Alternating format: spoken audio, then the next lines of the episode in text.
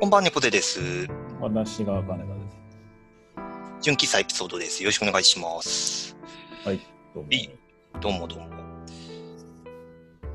世間的にはお盆休みっていう感じ。まあ、もう日曜だともうお盆休み終わりだと思うんですけど、うん。なんでしょうね。うちの近所だけなのかなんかわかんないんですけど、うん。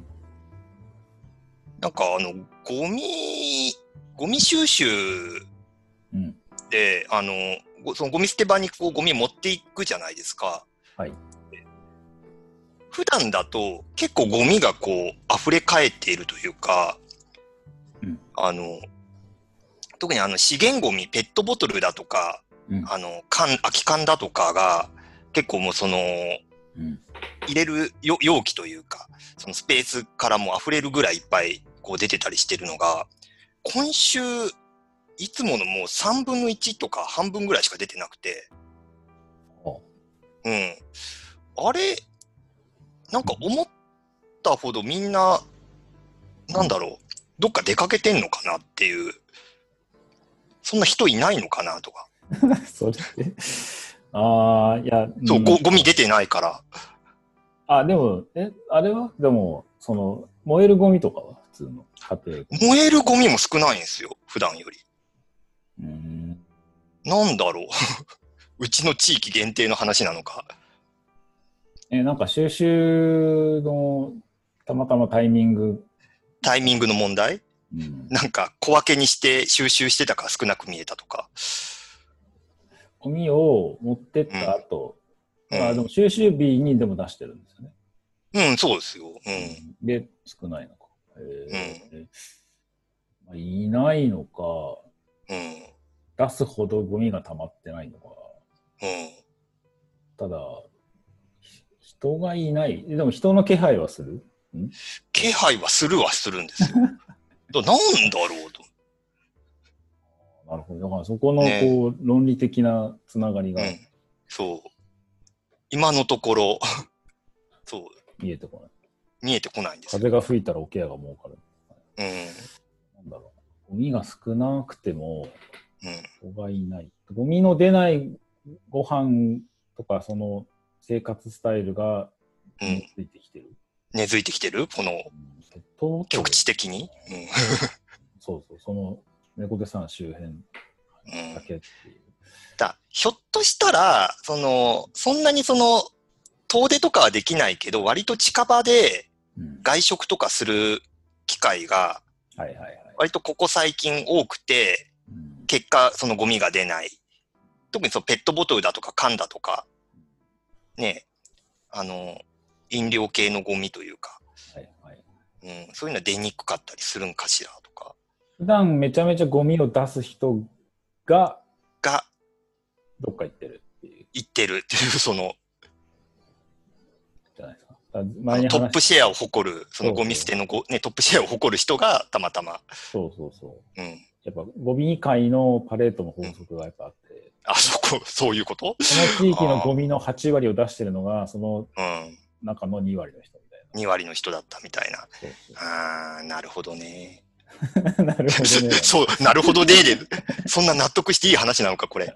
はやっぱあ。うん。みんな、その、やっぱ自粛だなんだで、うん。やっぱ外出たいですね、みたいな。うん。自粛で疲れちゃって、みたいなこうん。とを言って、その外に出たがる人うん。を、あの、重点的にそのインタビューしてるなっていうのはすごい見ます、ああ。なんかね、多分もうこうシシナリオ的にそう。まあ、その絵がこうははまる人をね。うん。っていうのはなんか見て取れる感じ。うんうん全員こう、顔は絶対映さないみたいな。うん。うん。軽井沢に行こうと思ってますみたいな人とか。うん。まあ、そういう人たちの話が聞きたいんだろうな、みたいな。ねえ。うんそうそう。ってことは、猫、ね、さん家の周辺は、もうそういう、外に出たがる人が多いっていう多いのかな？感じですか？そんなにね、ご近所付き合いっていうのも、その、ね、両、うちのアパートというか、うん。あの、のね、あの、お隣さんぐらいしかうん。ご近所付き合いないんで、ねなんか両、両隣うん。は、うん。ね、あの、皆さんおいいらっしゃるので、うん。うーん、な、なんだろうな。ゴミのあるなし。まあ、ゴミのあるなしだけで判断すんなって話なんだろうなと思いつつ、なるほど。ね。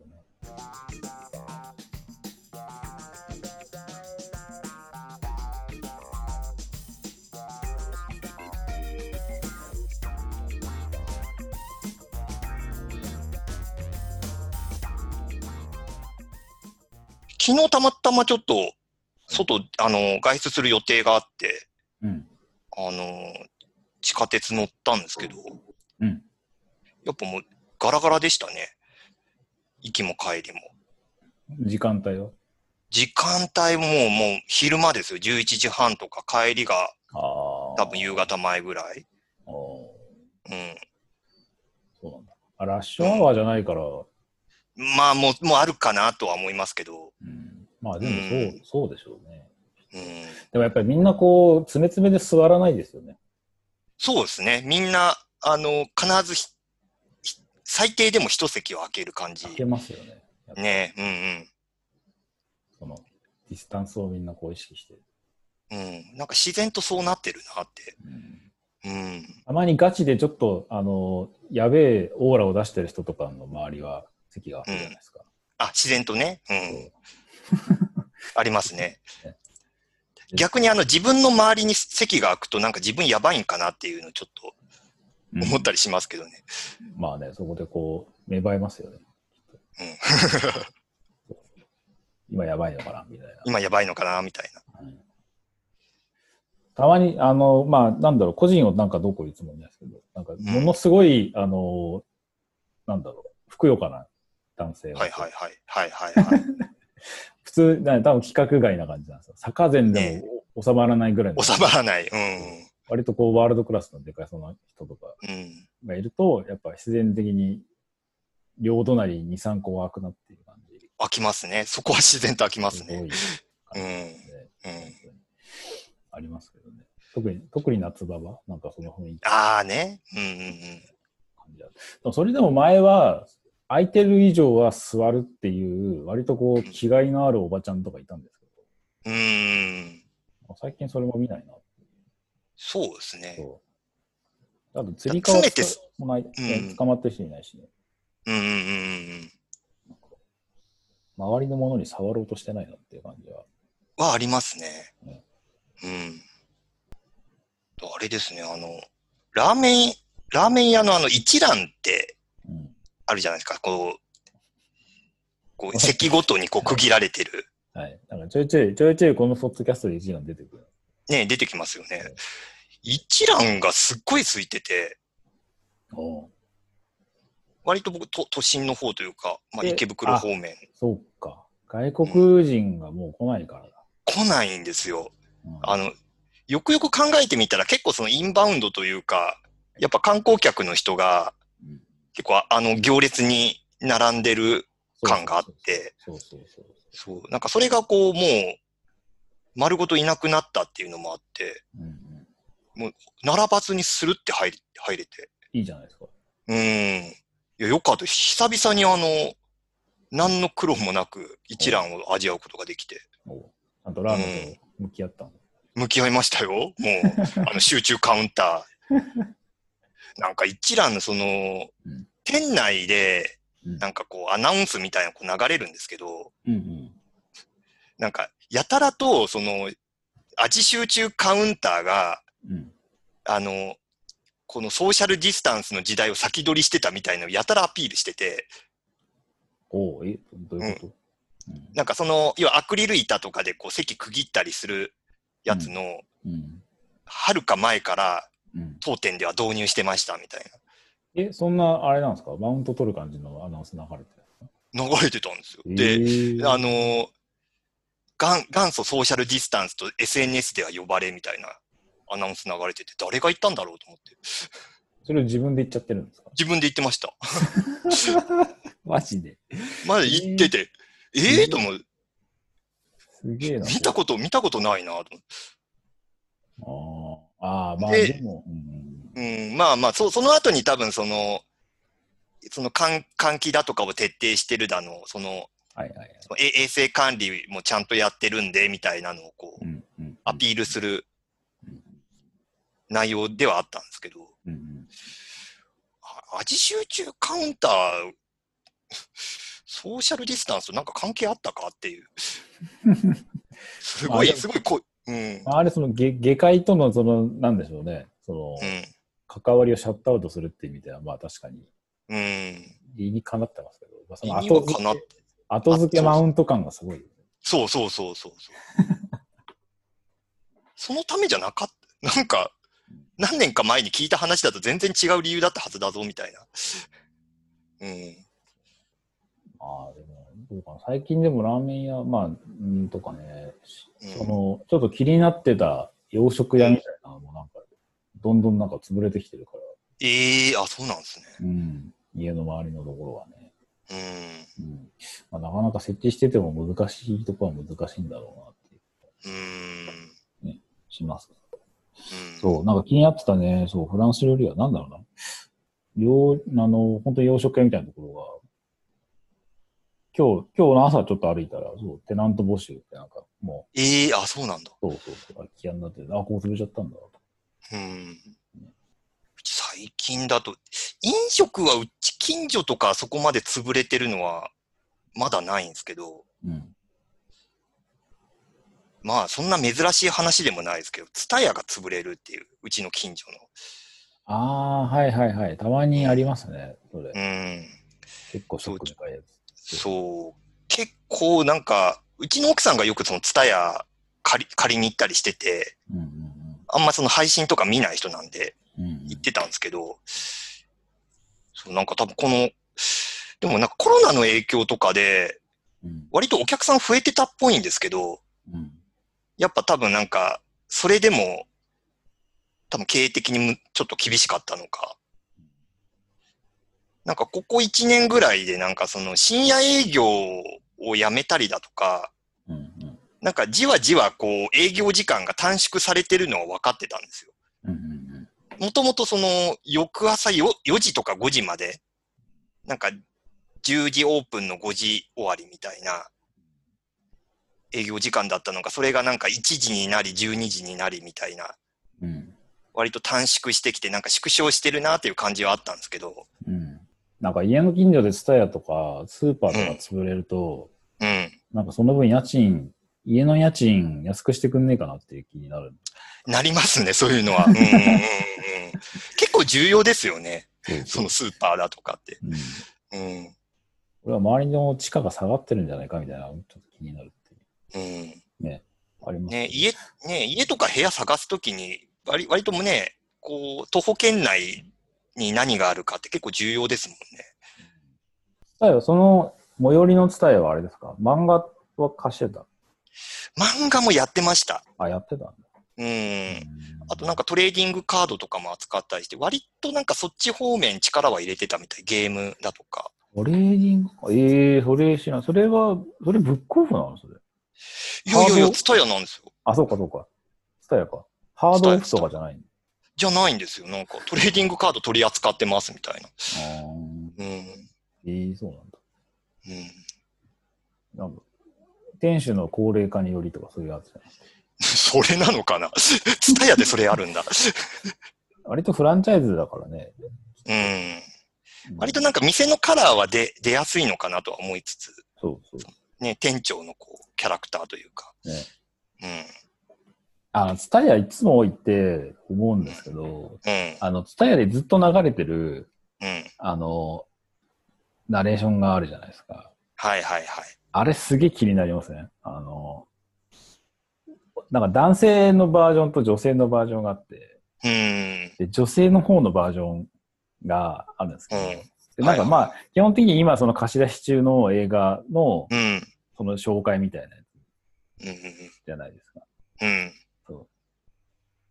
主演はいなんかブルース・ウィリスとかですね。なんかそう。うん。で、くれなんだっけ最高の、こうなんかね極上のサスペンスみたいな感じで、こういろいろこうナレーションしてですけど、最後が絶対なんか、例えば、あの、沈黙の何々、好評レンタル中みたいな感じでこう言うんですよ。で、このこの女性バージョンのその好評レンタル中みたいなのがすげえ中で、ね、あ、その言い方？言い方、そそう。その、そのね、なんかいい女感がすごいなんかね、い あああ。うんってなるときはたまにあってちょっとあれですよね。せ店内のアナウンスっていうか、ちょっとその、ツタヤ限定のラ FM 的なそうそうそう。感じですよね。はいはいはいはいはい。あの、あの女性なんかね、誰なんかよくわかんないですけど、うん。毎毎回もう全作品の最後の締めが、そう、あの好評レンタル中みたいな感じで言うのが、なんだろう、あの、ショートコントのなんかオチみたいな感じで聞こ。なんか声の感じでオチをつけるか、ねな、んかね、そう、かのような。うん、なんかどっかのいやお笑いコンビがなんかそれでネタ一本作ってそうだね、みたいな感じうん。ある。それがすごいいつも気になってね。さあ行くたんびにね、あの、なるべくなんか耳を塞ぎたくなる感じ。うん。聞かないようにしてるみたいな。そう。ありますけど。だけどね。でもやっぱ今もう鬼滅の刃ばっかりで。いやずっとあの、鬼滅の刃のあの曲が流れてる。あれね、そう。あれうるせえなと思って。なんかうん この前普通にあの、すほら、スーパーで、うんなんか、その、インストバージョンみたいなのずっと流れてたりするじゃないですか。はいはいはいはい。割と流行りの曲なんか、星野源の恋とかの、こうんな、ボボサノババージョンじゃないですけど、なんかこういう、はいはい。あれでその鬼滅の刃のこう主題歌流れてて、クレーンゲの。はいはいはい。そうい、いよいよこのポジションまで来たんだと思って、うんうん、気になってしょうがない。だからそう歌入りバージョンで、まあまあデカめの曲のやつとかで、うん、その音量とかでなんか流されたりとかする。うん、でしかもずっとリリピートしてるじゃないですか、ループで。うん、うん。本当にね、なんかね、しんどくなる時。ねえ。ちゃんとこう、集中して選びたいのに、いろんなると、うん、結構その音声付きのポップっていうか、その広告の、うん、なんか適切なその、なんか邪魔しないかみたいなものを、なんかもう少し考えてほしいなっていう時がうん、その本屋とかでもさあるんですけどね。そのさすがに、そう、本屋の中でそのグレンゲかけてるのはそんなにないんですけど、この前行った本屋でかかったやつが、なんか、なんだっけな、なんとかピクニックみたいな感じで、ほうほうほう。なんか、ここにはない違う世界へ、なんかなんとかピクニックみたいなのを、なんかずっとこう、ちょっと怖めのトーンでずっとリピートしてるんですよ。で、ほうほう。それで、普通になんかビジネス書のところの近くでうんそれがかかってて、で、本とかこう、なんかいいのないかなって割と真剣に探したんですけど、うん、それが本当にもうずっとそこでかかりまくってるから、もうだだんだんそれを聞くのが嫌になってきちゃって、もういいや、うん。出てきちゃったりとか。本屋でそれはちょっと嫌ですね。逆効果だろうね。ねマジ店員さんに言おうかと思って、ちょっとあれ音量下げてもらえませんか、え。うん。いや、絶対クレーム言ってそうな気がする、それは。なんか、たまに、あの、映画の原作になってる小説とかがあって、はいはいはいはい。そこの売り場に、その映画の予告編流してるあるある。ポップというか、ああれ僕すごく嫌で、うんうんうんもうあの、その2分だか3分ぐらいの予告編をずっとリピートで流してるから、あれも結構気になる。そこそこの音量で流してるし。うん。そう。うん。店員さんとかも慣れちゃってるのかもしれないですけど。うーん。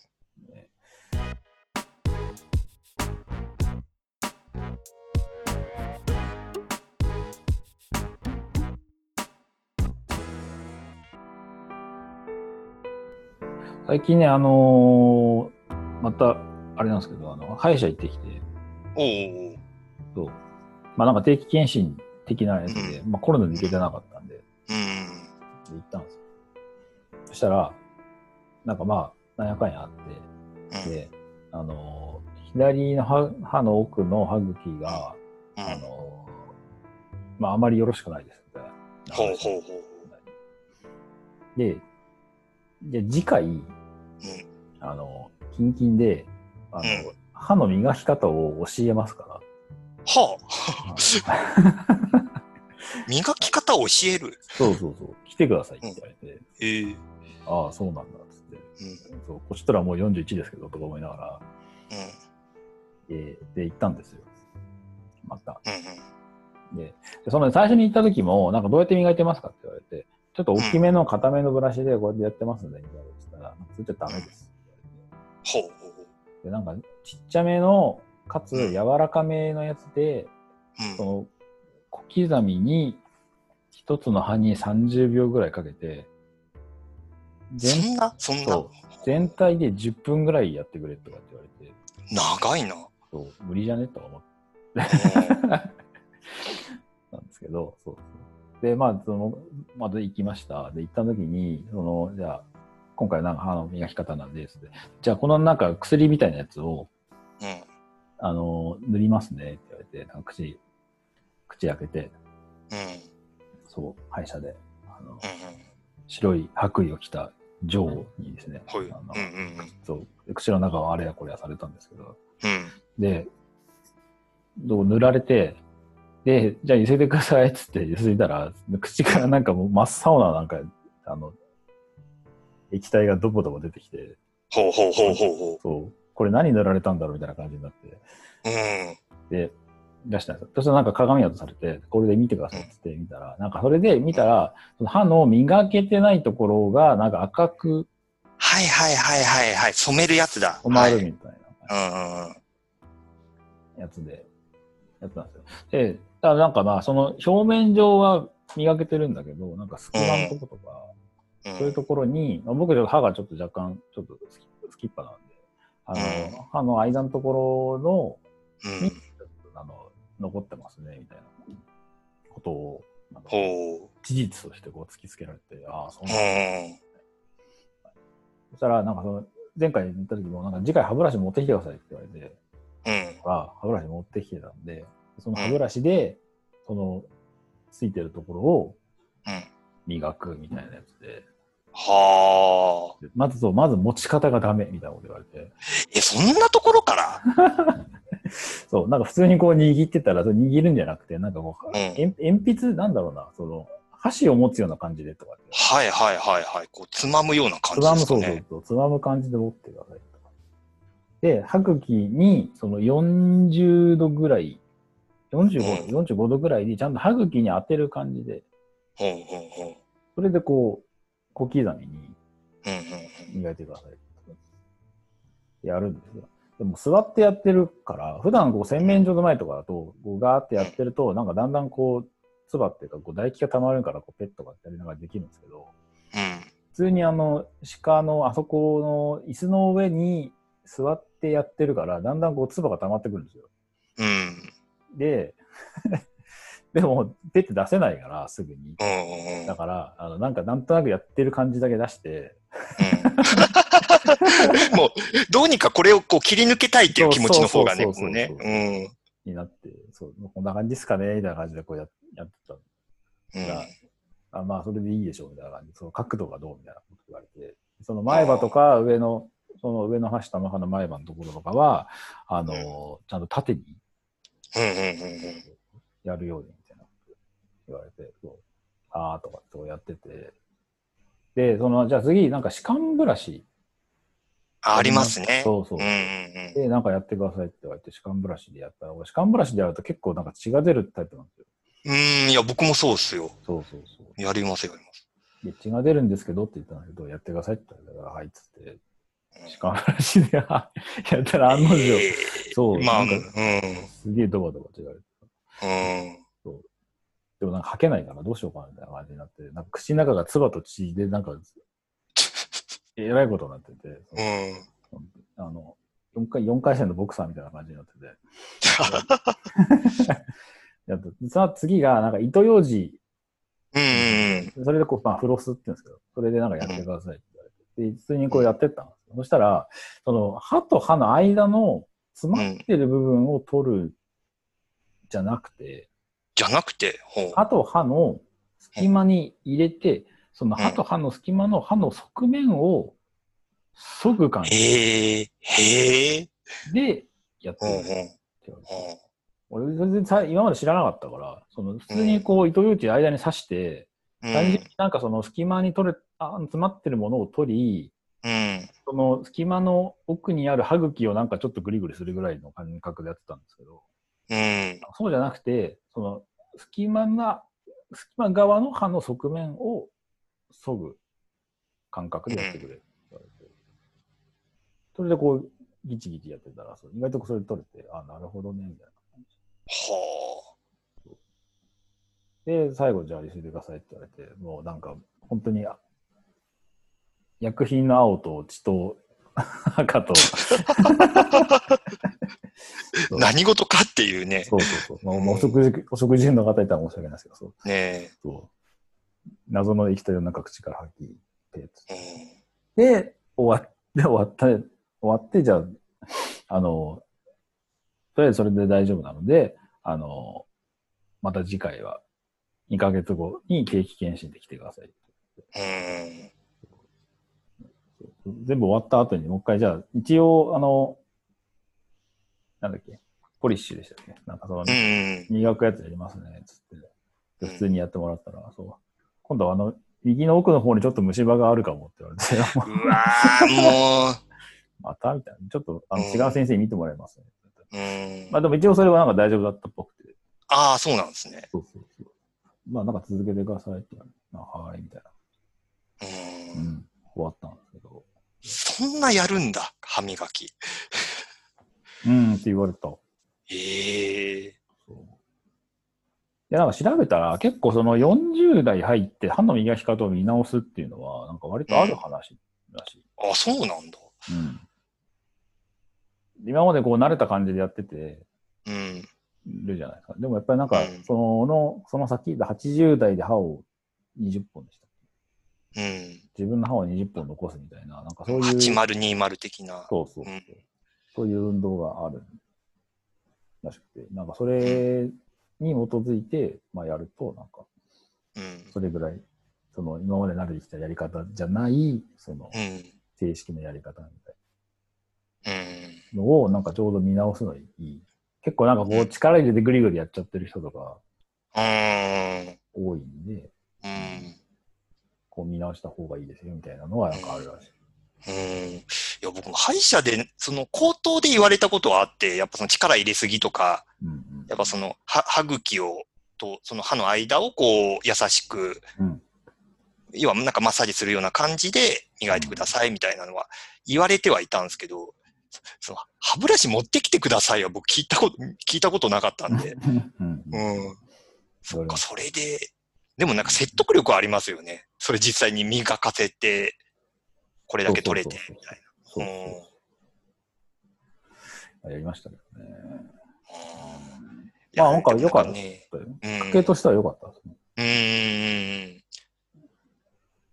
いや、なかなかね、強烈ではあるんですけど、うんそこだけね、見見せられて、実際にこう自分で磨いて取れるっていうのをこう目で確認すると、なんかやらざるを得ない感じはありますよね。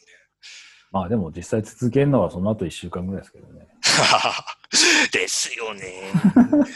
歯磨き10分はきついな。ぜひそううん。もう電動の歯ブラシでちょっと担保しようと思ってます。うんうんうん。もうそこはね、金で解決するしかないなって。そうそう金と金と文明の利器でそう。か 金と文明の利器。うん僕聞聞いてて途中からももうもう買うしかないよなと思って。これ。めんどくさいな、それ。うんうんいいと思いますけど。パナソニックのね、そう、ドルツってやつはまあまあうんうん値段もあれで使いやすいんでうん。うん。いいんですけど。そっか、やっぱね、年齢的なところはあるんですね、多分。い今までだったら、まあ多少その雑に磨いていても、うん。まあ、その、まだその、残ってる歯歯て歯の数的に余裕があるというか、うんうんまあまあその治療を繰り返してでまだいけたけど、いよいよこう、数が限られてきたりするとっていう、もうちょっとそこはそう、神経使って、うん、そうなってくる。でしょうね。別に僕、うん、別に僕まだ入れ歯してないですけど。ね、そこまで言ってないですけど、うん。こう、ね、10年、20年って考えたときに、もう今からやっときましょうね、みたいな。まあ、歯医者の立場だったらそう言うだろうなっていう。うん。うん。ね、ま、まっとうではあるかなっていう。別にまあ生きてればそのうち抜けますけどねっていう人は多分いないんで、うん。歯医者で。すいません。もう最後はほとんどあの、デンタル、デンタルクリニック的な、もう歯のアドバイスで終わってしまうみたいな感じでしたけど。うんうんはい。次回、えーちょっと今回ちょっと都合合わなくてお休みでしたけど、クレマさん月1で、えー登場の予定ですんで、うんはい。はい。来週もよろしくお願いします。いではでは、今週は以上ということで、はいそれでは皆さん、おやすみなさい。おやすみなさい。